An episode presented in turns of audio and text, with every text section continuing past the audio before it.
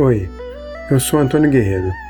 Bem-vindo ao Yamcha e Dois Dedos de Prosa, um podcast sobre Kung Fu, cultura chinesa e como aplicar conceitos desta arte marcial no dia a dia.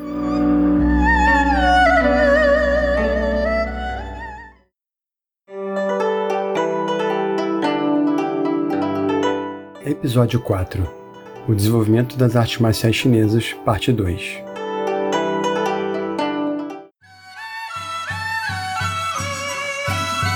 O desenvolvimento das artes marciais chinesas tem uma história de quase 5 mil anos.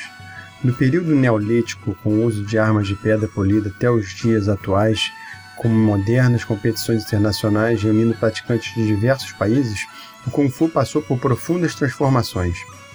Pesquisadores como Brian Kennedy e Elizabeth Guo dividem seu desenvolvimento em quatro fases distintas, cada uma trazendo novas características e influências.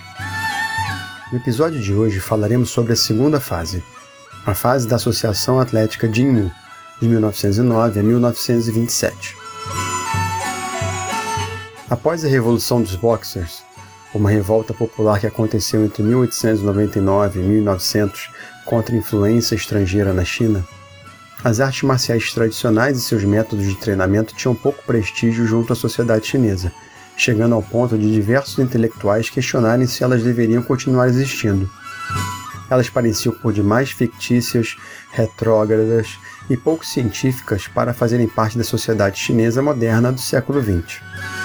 Alunos de cursos de educação física preferiam dedicar-se a métodos de treinamento mais modernos e científicos, como esporte com bola ou mesmo exercícios militares europeus. A autoestima do povo chinês andava em baixa, em virtude da derrota na Revolução dos Boxers e a presença maciça de estrangeiros em seu território. Nesse contexto, foi então fundada em 1909 a Associação Atlética Jinwu, que significa Essência Marcial. Esta associação, cujo período de maior influência foi de 1909 a 1924, tem uma relevância indiscutível no que diz respeito à divulgação e popularização das artes marciais na China no início do século passado. Há duas versões para a história de sua criação. Uma afirma que ela foi fundada pelo habilidoso mestre Huo Yuanjia. Huo Yuanjia foi representado em diversos filmes, inclusive por Jet Li no famoso Fearless, lançado no Brasil como O Mestre das Armas.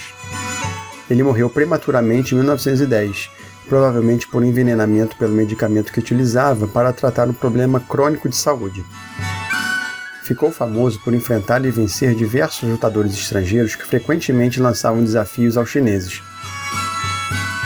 A outra versão, historicamente comprovada, afirma que Jinwu foi fundada por um grupo de reformistas e jornalistas pró-republicanos, que posteriormente convidaram Huo Yuanjia para ser instrutor-chefe e o escolheram para ser a cara de Jinwu, representar o ideal dessa escola. Jinwu tinha como objetivo criar um novo cidadão chinês, orgulhoso, bem educado, fisicamente bem condicionado, com moral elevada e capaz de suportar desafios físicos de qualquer espécie, seja no ringue, nos esportes ou no campo de batalha. Para isso, ela incorporou em sua metodologia conhecimentos de ciência dos esportes, medicina e nutrição. Em Jinwu, as artes marciais eram vistas principalmente como exercício para a manutenção de saúde, além de uma forma de combate. A metodologia de ensino empregada em Jinwu era nova e única. Eles colecionaram formas e sintetizaram alguns estilos do norte mais populares para criar um currículo unificado. Desenvolveram técnicas de instrução baseada em turmas com muitos alunos e o uso de exercícios em filas que permitiriam ao instrutor ser capaz de ensinar a muitos alunos rapidamente.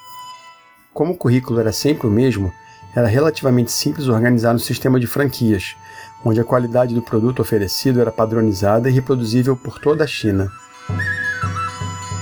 Além disso, enquanto que o ensino tradicional demandaria décadas da vida de um aluno, era possível tornar-se um instrutor no sistema de um em cerca de cinco anos.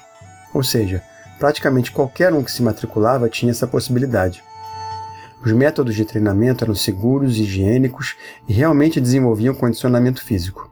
Enquanto o método tradicional era desenvolvido para restringir o acesso ao conhecimento, Jinwu tornou-se uma linha de produção de toda uma nova geração de instrutores de artes marciais. Além de artes marciais, Em Jinmu era possível praticar diversas outras atividades esportivas e recreativas, como música, xadrez, caligrafia, pintura, fotografia, tênis, basquete, patinação, cabo de guerra, sinuca, ping-pong, caça, musculação, salto em distância, salto em altura e ginástica.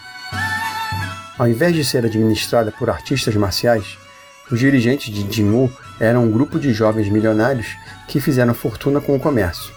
Eles perceberam que as artes marciais eram um produto como qualquer outro, e desta forma poderia ser sistematizada e comercializada.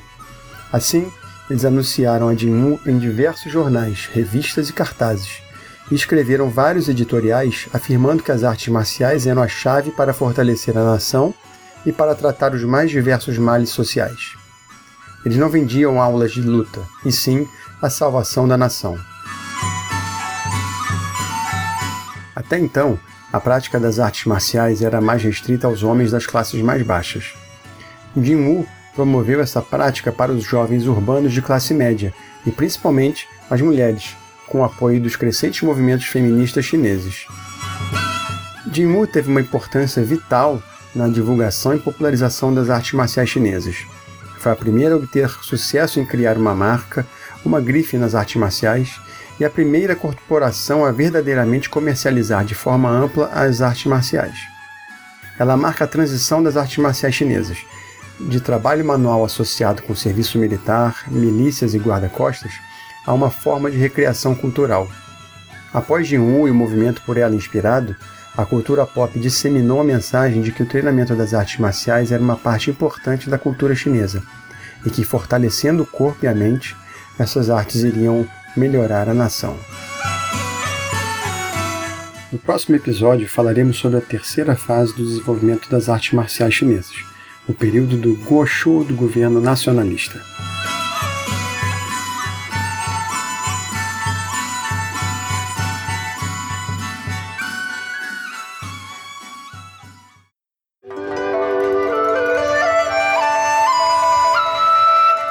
Se gostou de nosso podcast, não deixe de seguir e compartilhar. Para conhecer mais sobre Kung Fu e cultura chinesa, dê uma olhada em nosso website www.walum.com.br ou nos procure como Walum Brasil no Facebook e Instagram.